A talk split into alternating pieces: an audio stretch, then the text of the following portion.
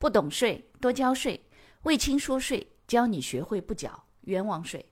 各位朋友，大家好，欢迎收听魏青说税。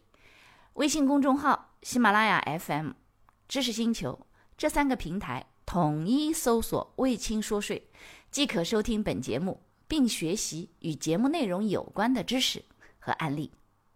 王老师好，关注到理财计划、信托计划和私募基金这些投资，投资人收到收益，机构是不代扣代缴个人所得税的。实际上，个人也很少就这些收益去交税。请问，机构有没有代扣代缴这部分收益的义务？个人的这部分收益是否需要缴纳个人所得税？首先，第一个啊，这里头需要去区分，为什么？目前并不是所有的理财产品都是需要缴纳个人所得税的。比如说，有一些信托计划或者理财计划，实际上它是这种公募的基金。那像这种公募的基金，目前实际上是有个人所得税的优惠的。当然，私募基金本身并没有。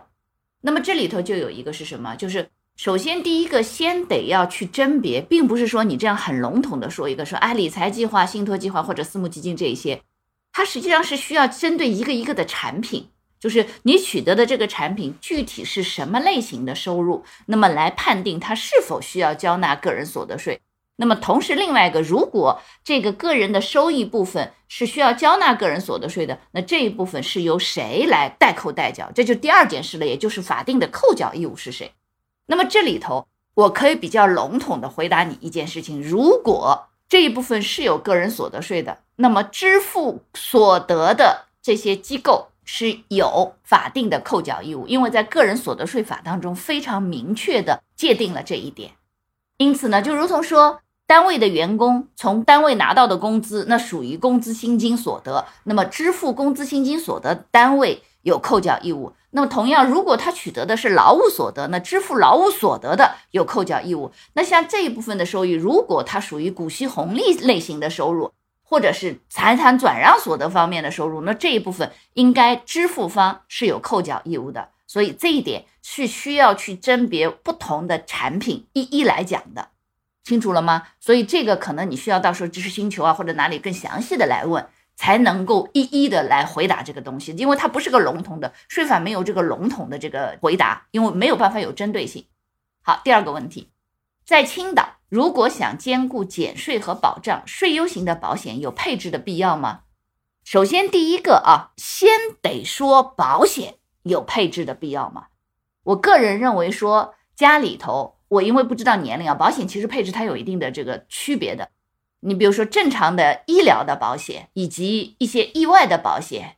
这个肯定是要配置的，因为这种在现在的这个可能人出行也比较多，或者是这个吃五谷杂粮，有的时候这种比较奇怪的病也比较多的情况下，这两个保险是建议一定要配置的。那另外一个就是，如果年轻的话，可能相对还好一点，但是如果三十五岁及以上了，你这个养老型的保险建议也是要配置的。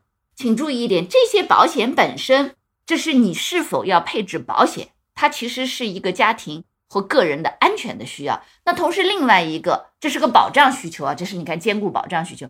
另外一个减税的话，目前我们国家税优型的保险只有一个税优型的健康险，税优型的养老险之前试点了一年以后，后面没有再动，所以税优型的健康险也就一个月能扣两百，一年扣两千四。这个如果有，我是建议你要去配置的。但是这个税优型的健康险，你得看当地的保险公司具体的保险产品。但是呢，税优型健康险它实际上是自己专门有一套保险的规则的，你买的时候一定要看清楚，它叫税优型的健康险。建议如果能配置的，肯定配置会比较好一点，因为税优型健康险本身是属于那种保障型的保险，它不是保险公司那种盈利型的保险，所以这点上来说，如果有建议配置。感谢你的收听，如果觉得我的课程对你有帮助，欢迎给我点个赞。并且呢，把这个课程可以转发给你的同学呀、朋友啊、同事啊，甚至老板，让更多的人了解和掌握税务的知识。